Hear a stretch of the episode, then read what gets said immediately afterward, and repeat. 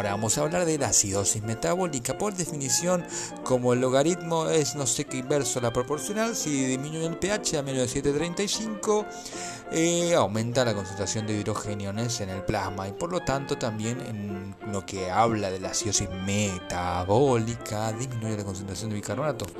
Por otro lado, se define a la acidosis mineral como la acidosis metabólica causada por exceso de aniones no metabolizables y la acidosis orgánica como la acidosis metabólica causada por el exceso de aniones metabolizables. A ver, a ver, entonces hay dos tipos de acidosis metabólicas. La mineral, que se llama acidosis metabólica por exceso de aniones no metabolizables. La mineral. Y la acidosis metabólica o acidosis orgánica por aniones metabolizables. Como ya sabemos, es un trastorno caracterizado primariamente por la disminución de la concentración plasmática de bicarbonato, lo que lleva a una disminución de dióxido de carbono por hiperventilación compensatoria y tendencia a la disminución de pH arterial.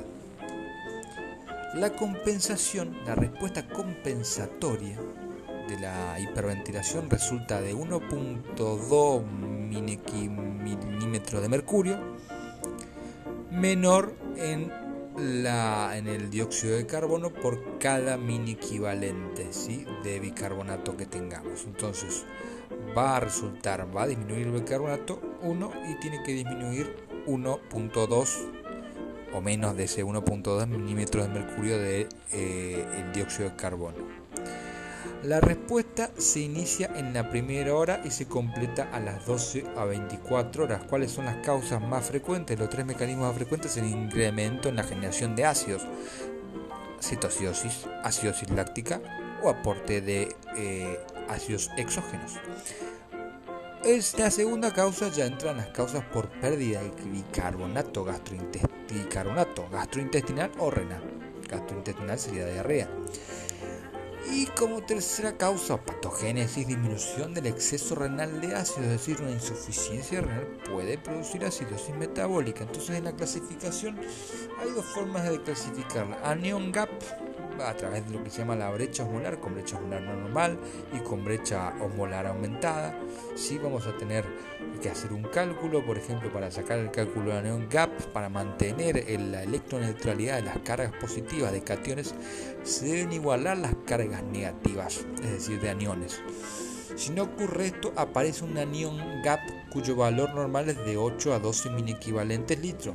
Eh, es un cálculo que se hace sodio menos, abro paréntesis, sodio menos, abro paréntesis, cloro más bicarbonato, cierro paréntesis.